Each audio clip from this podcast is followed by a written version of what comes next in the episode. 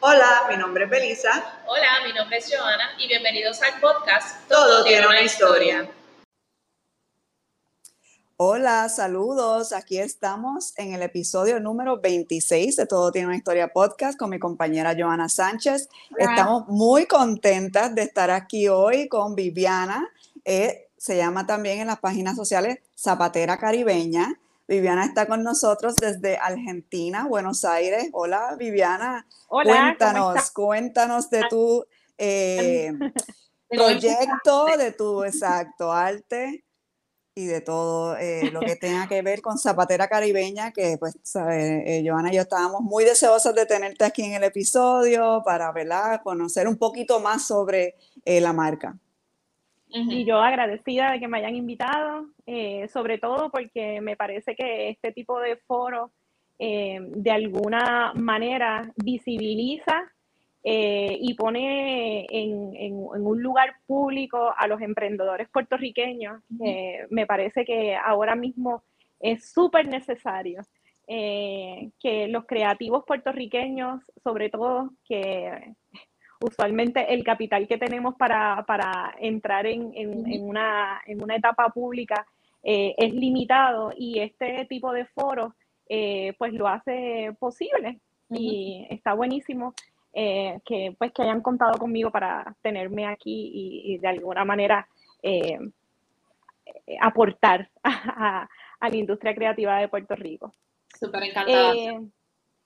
pues mira, yo estoy ahora mismo en Argentina, eh, produciendo, eh, diseñando y produciendo la segunda colección mínima de zapatera caribeña. Eh, en, en, noviembre, noviembre 21 del 2021, lancé mi primera colección mínima y la colección mínima tiene, ¿verdad? Es con premeditación y alevosía, se llama colección mínima, porque primero que no, no diseño muchos zapatos, se, solamente hay dos diseños. Eh, y siempre las colecciones mínimas de zapatera caribeña van a ser de uno a dos diseños, de los cuales eh, de cada diseño se hace un máximo de 50 eh, pares para la venta. así que aquí estoy produciendo la segunda colección, que son sandalias. La primera colección fueron flats clásicos, eh, algo que vale destacar es que Zapatera Caribeña en estas colecciones mínimas eh, hace zapatos eh, clásicos, atemporales, que son el ageless, ¿verdad? Son zapatos que se pueden, no, solamente de temporada, porque nosotros no tenemos temporada de invierno, verano, siempre verano, sino que lo podemos utilizar a lo largo del tiempo. Puede ser que en cinco años lo utilicemos y el zapato no tiene ninguna tendencia de moda, ¿verdad? Nosotros podemos utilizar ese zapato con cualquier cosa. Em, y a lo largo del tiempo. Me parece que eso es una, un factor básico y clave en una de las propuestas de Zapatera Caribeña, que es la sustentabilidad de la marca en términos de procesos, porque el zapato, los zapatos de Zapatera Caribeña están hechos completamente a mano. Para lo único que se usa eh, una máquina es para hacer eh, la suela, porque necesariamente, no necesariamente, pero es más, más fácil eh, y costo efectivo hacerlo de esa, de esa manera. y el resto está hecho a mano. Los materiales son materiales, el cuero que se utiliza es un cuero de teñido y curtido vegetal, que esto impacta menos el medio ambiente y disminuye la huella de carbono un 5%. Y también, pues, el que un zapato no sea un zapato, un zapato trending, ¿verdad? Que esté en, en, súper de moda, pues te permite utilizarlo a lo largo del tiempo. O sea, que tú haces una inversión, tú no gastas el dinero en el zapato, tú inviertes el dinero en los zapatos de zapatera caribeña y yo te prometo que lo vas a utilizar larga vida. Qué interesante. ¿Y qué te inspiró a entrar de lleno como que en la industria de hacer zapatos? Pues mira, yo soy educadora por profesión.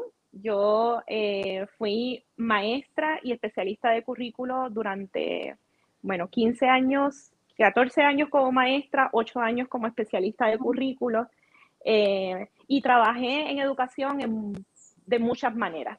Em, y pero, pero, siempre tuve una inquietud con los zapatos. No porque tuviera muchos zapatos, no era esta persona, de esta mujer así como que abriera el y tuviera un montón de zapatos.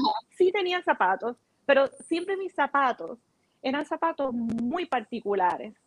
Y la gente, yo, yo, tenía un profesor en la UPI que cada vez que yo entraba al salón, él siempre me miraba los zapatos para ver cuáles eran los zapatos que tenía puestos. Eh, ¿Y de dónde viene eso? Pues bien, yo estuve ocho años sin poder usar zapatos. Yo no usé zapatos hasta que estuve en segundo grado, o sea, zapatos elegidos por mí porque usaba botas ortopédicas.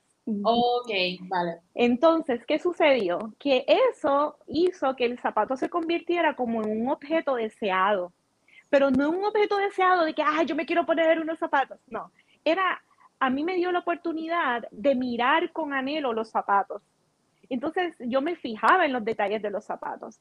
Yo desde muy pequeñita sabía diferenciar en cuando un zapato era de Humberto Vidal y cuando el, zapato era de alguna otra tienda porque olían diferente, eh, eh, sonaban diferente, y entonces preguntaba. Y ya yo sabía que los zapatos de cuero, a mí me, me encantaban los zapatos de cuero, porque ajustaban distinto. Em, y, Qué interesante.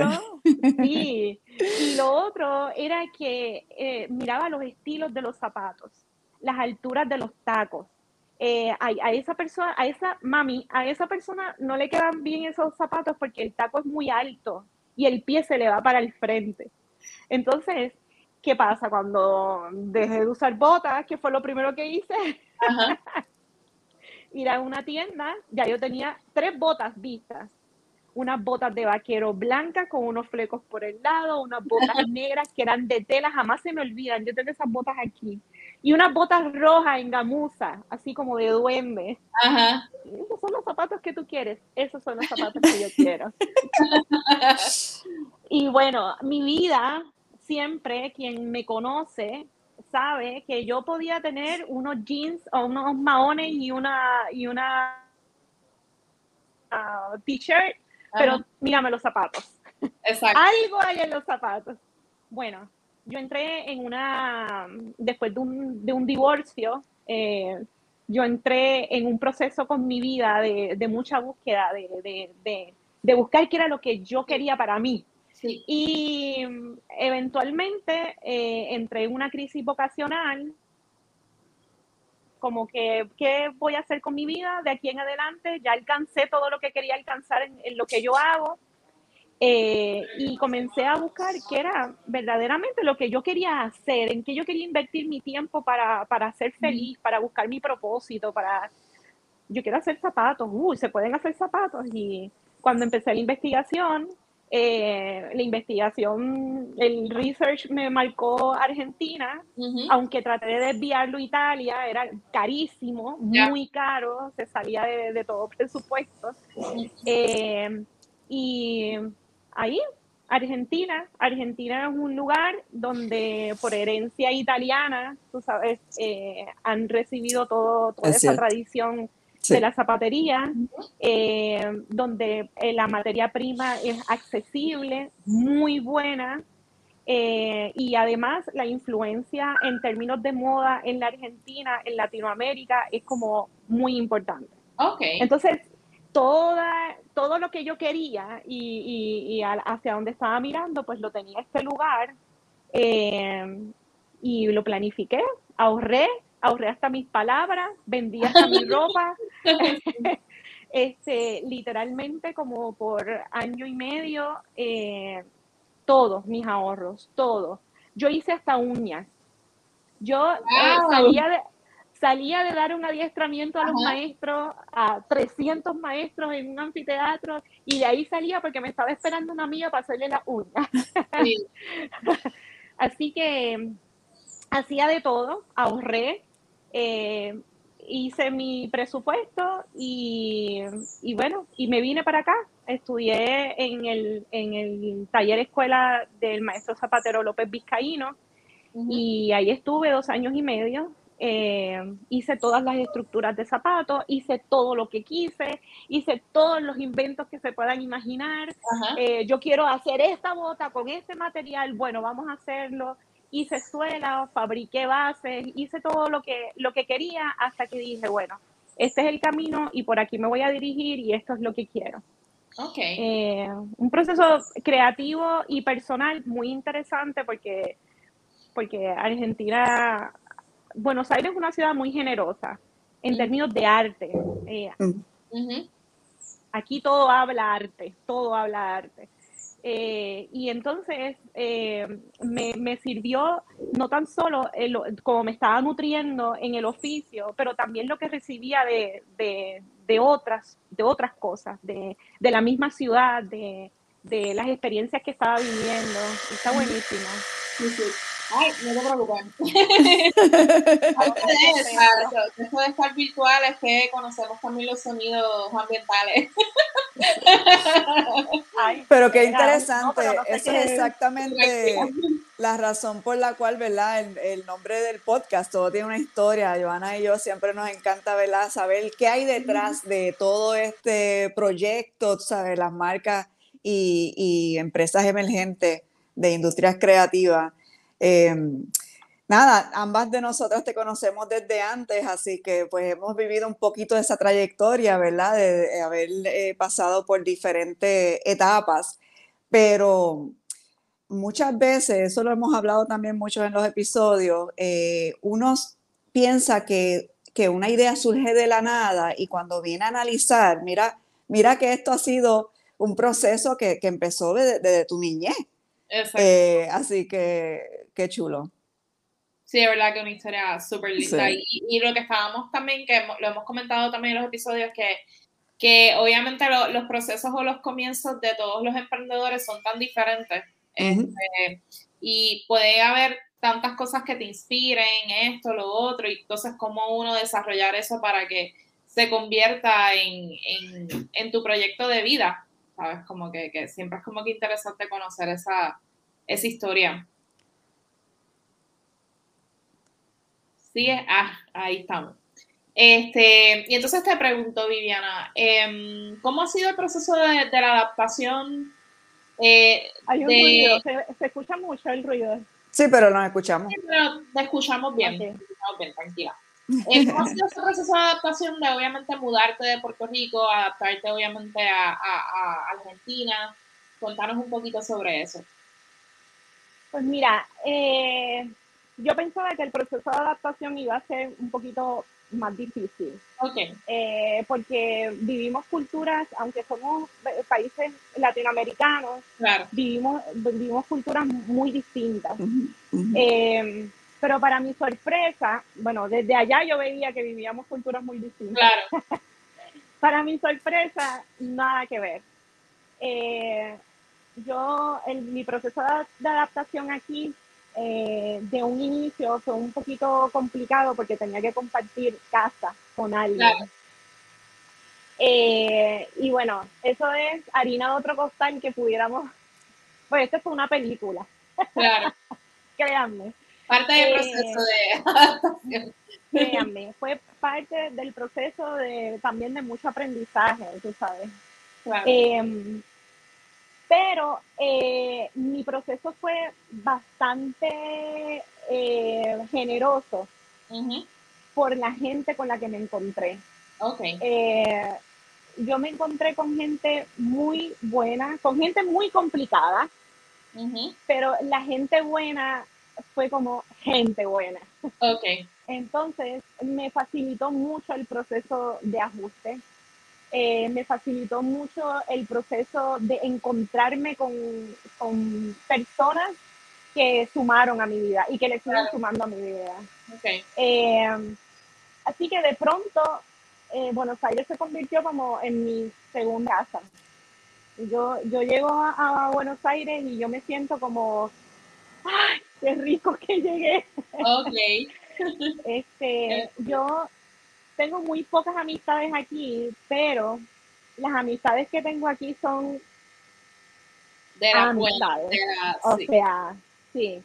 Eh, ahora mismo con esta complicación que tuve de salud, eh, se, puede dar cuenta.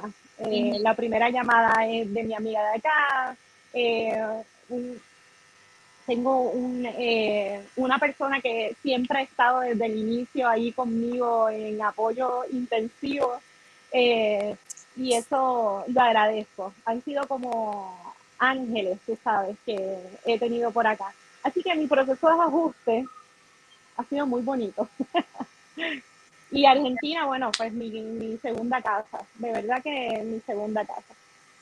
Qué bueno, qué bueno porque también eso aporta al proceso creativo, a que el proceso creativo entonces fluya más porque si ya te sientes incómoda en un lugar, pues entonces ya es un problema para el proceso creativo, sino nos enfocamos en hacer, en seguir, en seguir aprendiendo. Y eh, en mi primera, mi primera parte acá en, en, Buenos Aires, pues eh, vino de mucho trabajo, ¿no? Y me pasaba en el taller y también la limitación económica. Pues tú no puedes hacer demasiadas cosas, aunque aquí hay muchas cosas gratuitas, muchas, muchas cosas de arte que, que, que, que, puedes disfrutar y que no tienes que pagar. Eh, bastante accesible. Sí, a mí me encanta eh, como ellos hacen también, ¿verdad? Como nosotros teníamos aquí una noche de galerías, pero allá pues eso es algo bastante recurrente, donde los, las galerías, las tiendas, ¿verdad? Artesanales abren y ponen, ¿verdad? La, eh, exhiben en, el, en, el, en, en, la calle. Eh, como tú dices, mucha arte, mucha inspiración, todo, mucha actividad artesanal y, cultural también en todas partes. Sí. Eh, y ahora con este parate que tuve, como que tuve que detener todo y, tuve que bajarle cuatro cambios, como dicen acá. Eh, ahora estoy haciendo otro tipo de actividad. Eh, La actividad de observar la ciudad y de disfrutarme la ciudad eh, de otra manera. Y ha sido bien bonito porque he descubierto espacios que, que desconocía de la ciudad. Entonces me eh, me sigo nutriendo de todo eso eh, para mi trabajo, mi trabajo creativo. y me paso haciendo conexiones. El, domingo fui el Teatro Colón, que es uno de los teatros de ópera. Existen pocos teatros de ópera y de ballet en, en el mundo, así que están condicionados para eso, y el Teatro Colón es uno de ellos. Y esta gente hizo un espacio que se llama Fábrica Colón, como tienen tanta escenografía, tienen tanto vestuario, tienen tanta utilería, abrieron ese galpón, ese super almacén, donde ahora tienen todas las escenografías, toda la utilería, todo el vestuario que se utilizan en esas óperas y en esos ballets, los tienen allí disponibles para que la gente vaya. Y hacen un recorrido para que tú veas, esto se utilizó en la obra del Quijote, esto se utilizó en la obra del ¡Qué brutal! Increíble. Entonces, imagínate, eh, ese fue mi domingo. Eh, todo eso incide en, lo que hago. todo eso incide también en cómo veo lo que hago. Eh, eso que decía Belisa no es poca cosa de, la, de la de, que todo te habla de cultura y todo te habla de arte. Entonces, tu trabajo toma un valor distinto por eso mismo, porque eso es lo que yo quiero al final, yo no quiero que la gente tenga un, zapato de producción industrial de mi parte. Yo quiero que cuando la gente se, ponga un zapato de zapatera caribeña, piense que ese zapato se hizo a mano, que ese zapato tiene huellas humanas, no tiene una huella de una máquina, que hubo alguien que dedicó tiempo no solamente para el diseño, o sea, yo estoy sacando, yo llevo no sé cuánto, tratando de sacar un piquito de una sandalia porque no me cuadra, porque yo quiero que quede perfecto. Y en esto nada más, yo te digo que yo llevo más de 12 horas en el diseño, de sacar y, volver a montar y, y, me lo pongo y lo saco y lo vuelvo a hacer. Entonces, al final, eso que decía al, al inicio del costo del zapato, es nada. Porque porque el tiempo que se le dedicó, no para hacerlo nada más, para pensarlo. Eh, una primicia. Esta es ah. una sandalia. Pero esta sandalia, no lo tengo aquí, pero esta sandalia, si lo ves aquí, aquí, todo eso son los pliegues de un avión de papel.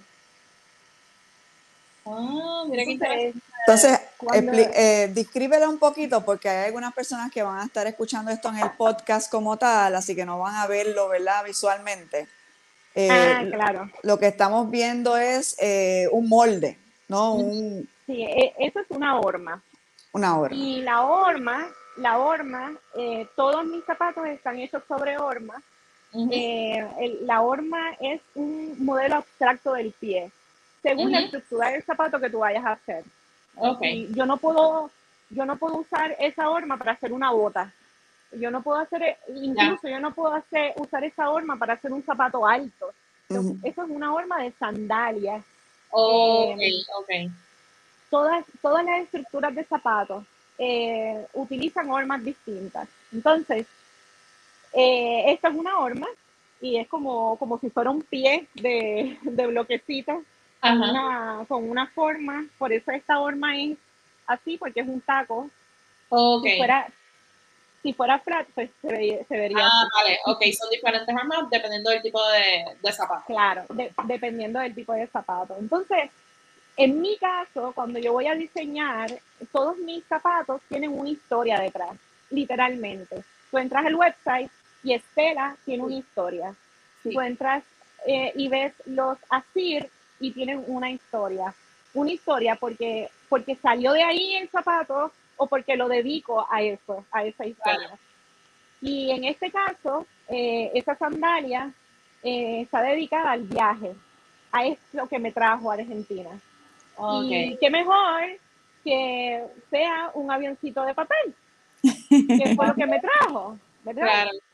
El avioncito de papel, cuando tú lo abres, hace unos pliegues Claro. Y esos pliegues están representados en esa sandalia. Ah, me encanta, me encanta. Brutal. Y eso entonces tú lo explicas en, la página donde uno ordena o cuando, ¿verdad? Eh, montas también en, eventos, eh, vende, eh, ¿cómo, ¿cómo es que se mueve la marca? Pues mira, ahora mismo es e-commerce nada más. he tenido, estuve, en, el espacio de letra impresa en el viejo San Juan durante la Navidad. Y eh, ahora en Timbiriche, el 22, 23 y 24, eh, voy a estar en el Timbiriche de Madres que, se va en abril, en abril. En, abril, exacto. Eh, así, que ahí voy a estar. Quizás no esté yo, pues porque con todo este atraso que, que tuve, pues me gustaría dejar por lo menos eh, las muestras ya hechas eh, para el próximo lanzamiento. Eh, pero sí, Zapatera Caribeña va a tener su espacio y va a tener la colección mínima que se llama Colección Mínima 2020. qué chévere, no tan solo porque se gestó en el 2020, sino porque 2020 es supuestamente la visión perfecta, ¿verdad? El sharpness of vision. Right, exacto. Y precisamente eso fue lo que hizo esa colección, como abrirme eh, la visión a ver otras cosas y bueno, por eso se llama 2020. Qué lindo. O sea, me encanta también como las historias que pones detrás de las colecciones que van como bien atadas obviamente a, lo que ha sido tu, tu, renacer, por así decirlo, porque cambiamos, ¿verdad?, de educar a, hacer una marca. Este, eso, súper brutal. Una marca con propósito. Una marca con propósito. ¿Y cuál es la evolución? O sea, ¿dónde ves yendo a Zapatera Caribeña de aquí a cinco años? Zapatera Caribeña de aquí a cinco años eh, va a poner a Puerto Rico en el mapa de la zapatería artesanal de alta gama. Eh, zapatera Caribeña, no sé si se va a seguir llamando Zapatera Caribeña, eh, porque... Parte de la evolución. Exacto. Parte de la evolución, claro. Y entonces pues ya, ya los que han hecho acercamiento, pues como que ese nombre para internacionalización y toda la cosa es muy largo. Ok. entonces... Siento que te da una identidad, o sea, como que cuando uno dice, carga una identidad. Este, es como que zapatera, pero obviamente del Caribe, que tiene como un peso de identidad, pero... Sí, pero bueno, zapatera caribeña es eso, eh, va a poner a Puerto Rico eh, en el mapa, eh, va a sugerir mucho diseño, no tan solo con propósito por la historia que tienen los zapatos, sino por el valor que tiene en su concepción y, en, su diseño, ¿verdad? En, su producción en general. Em, y me encantaría que pudiera evolucionar también a otro tipo de accesorios. Eh, Eso está interesante. Por un lado, por un lado en términos de, de, objetos, ¿no? ¿Verdad? En términos de, de, de costa. Eh, que pudiera eh, tener bolsos, que pudiera tener algún tipo de accesorio con el que ¿verdad? se pudiera combinar cada uno de los diseños de los zapatos. Pero no sé si de aquí a cinco años, pero a largo plazo eh, me, gustaría eh, entrar en la fase de, educación eh, en, la, en zapatería artesanal. Te iba a preguntar de eso porque ya lo habías anunciado en otros momentos, sé, que era parte del concepto desde un principio, sí. Sí, Cuéntanos un poquito de eso. nosotros íbamos con un curso de zapatería artesanal eh, básico y vas a salir con un flat, con, una, con un zapatito flat hecho completo por ti. Era un intensivo de una semana con el maestro zapatero. Em, y bueno, primero se canceló por los temblores y el terremoto. Y bueno, pues ahora lo vamos a dejar para el verano. ¿Y qué pasó en el verano? La pandemia. En, en, marzo comenzó la pandemia y entonces, bueno, pues los planes de, del curso eh, se eliminaron, pero todo pasa, todo, todo está en orden divino. Sí. Eh, eso no era, eso no era, eh, no era el momento. yo lo entendí de esa forma, primero porque, vamos, porque el universo me lo puso en la cara. Claro. Y segundo, porque eventualmente lo vi y dije, no es, no es el momento. Eh, yo necesito aprender otras cosas, necesito involucrarme de otra manera también en el oficio para, para entonces poder presentar lo que quiero. Claro, claro. Interesante esa evolución y de verdad, de verdad que estamos aquí súper listos para ver esa evolución tuya. Eh, así que de verdad que eh, eh estamos ahí casi llegando al tope de la hora, pero eh, muchísimo éxito de verdad. Eh, me encanta todo lo que estoy viendo, me gusta saber las historias de las colecciones eh, y sé que esos cinco, de aquí a cinco años vas a lograr eso que está, ¿verdad? Que quieres lograr. No me más. No me va a quedar corto. Exacto. Igual es bien. Quiero, quiero decir algo que no es, es una de las cosas eh, una de, de las propuestas más importantes de la, de la marca también, y es que tiene eh, un componente de responsabilidad social. El componente de responsabilidad social eh, habilita un fondo de apoyo eh, económico para mujeres que estén emprendiendo, sobre todo capacitaciones profesionales para lograr un sueño. Eh, el de esta campaña de la colección mínima 2020 está eh, dedicado a Estela Casas, eh, que el zapato se llama Estela porque, bueno, tienen que entrar para que lean la historia, pero Estela es una bailarina puertorriqueña, bailarina de ballet clásico puertorriqueño, y Estela está capacitándose ahora mismo en Orlando, en una compañía, eh, porque Estela quiere ser muy grande. Una de las metas de Estela es ser la primera rocket puertorriqueña.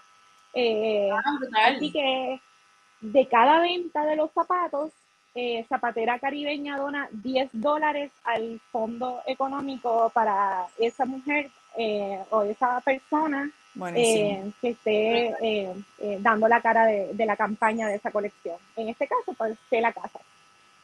Brutal. ¿Y cómo pueden conseguirte? Aquí tenemos en pantalla la, el nombre que en las páginas sociales, ¿verdad? Instagram, Facebook, ¿Dónde más? En la página web también, por favor, dinos para, que busquen esos zapatos. Sí, pues mira, en las redes sociales puedes eh, buscarme como zapatera caribena, porque la, la, no le puedo este, Y entonces el webpage eh, www.zapateracaribeña, lo mismo, caribena.com. Ok, perfecto. Yo quería y cuando entré a la página, explore la página, porque la puede consumir toda. he entrado varias veces. Antes que acabemos, quería mencionar que es tan importante, ¿verdad? También eh, hablar de lo que estábamos hablando aquí casi al final, antes de hablar de Estela, de que, ¿sabes? Las cosas no pasan de un día para otro. Uno tiene que, cuando empieza con estos proyectos, ser realista y saber que van a haber diferentes etapas, ¿verdad? Para llegar a lo que uno eventualmente quiere. Y con todo y eso, eh, como dice Viviana, pues en cinco años, pero puede que sea más, ¿sabes? Porque el, la vida nos tira, ¿verdad? nos tira los diferentes obstáculos y uno tiene que como que eh, combatirlos y seguir para adelante. Y pues muchas veces... El enfoque, el enfoque, como que, el enfoque y la determinación. La meta es esta y quizás para llegar ahí tengas que cambiar ciertas estrategias, pero la meta sigue Exacto. Exactamente. definitivamente. Eh, la, la, meta nunca puede salir de ahí. Exacto. En, en la meta a mí se me puso que me botaron de un apartamento, que me robaron en el apartamento donde vivía, que me tuve que ir en medio pandemia, que llegó la pandemia, que no podía viajar a Puerto Rico y la meta estaba ahí, la meta estaba ahí. Y no, que, se que no se pudo dar en el tiempo que yo quise, se dio en el tiempo que tenía que ser.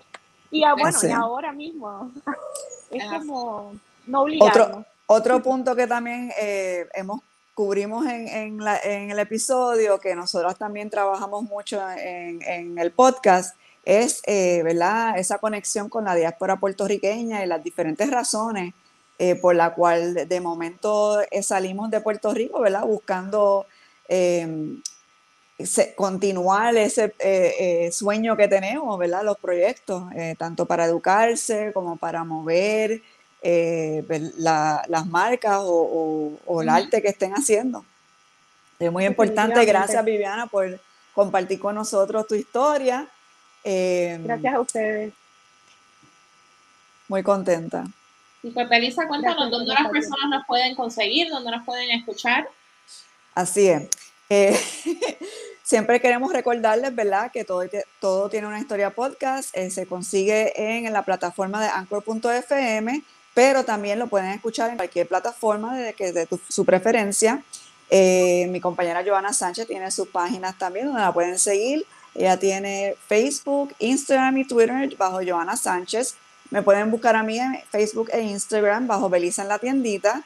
Y em, todo tiene una historia, también tienen sus páginas en Twitter y Tumblr. O también nos pueden escribir a la, em, al email que es todo tiene una historia podcast at gmail.com.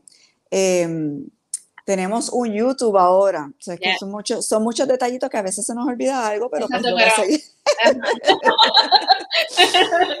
Por favor, únanse a nuestra plataforma de YouTube. Todo tiene una historia, porque ya están los primeros cuatro episodios, pero vamos a seguir poco a poco subiendo todos los episodios que estamos eh, grabando, tanto en audio, audio como visual. Eh, primero, los primeros que van a estar escuchando, obviamente, siempre es en el canal de podcast. Eh, aparte de nuestros lives, que son los penúltimos lunes de cada mes a las 9 de la noche, ahora eh, por el Facebook de Casa Tereque. el primer lunes de cada mes, Joana tiene su episodio individual. Son episodios más cortos que tanto Joana como yo estamos haciendo mensualmente. El de ella es Yo Apoyo Local Em, donde pues, ¿verdad? Está compartiendo con nosotros experiencias, lugares de visitar, de apoyar, ¿verdad? La economía local. Y en el mío, en Belice en la tiendita, pues también estamos cubriendo siempre con las últimas noticias de Tereque en la tiendita, de Casa Tereque, eh, de todo, ¿verdad? Que va bajo la, de todos los terequeos nuestros y algún otro detallito, algún otro tema que han surgido de los mismos episodios. Eh, ¿Cubrí todo, Joana? Sí, ahí está. Yo creo que, yo creo que recuerden que siempre estamos buscando historias, así que tienen ahí varias maneras de podernos conseguir. porque queremos conocer las historias así como las de Viviana, de personas que están emprendiendo con sus sueños aquí en Puerto Rico o en otras partes del mundo, pero siempre, ¿verdad?, con esa meta eh, bien enfocada. Así que gracias por escucharnos. Bye. Vemos.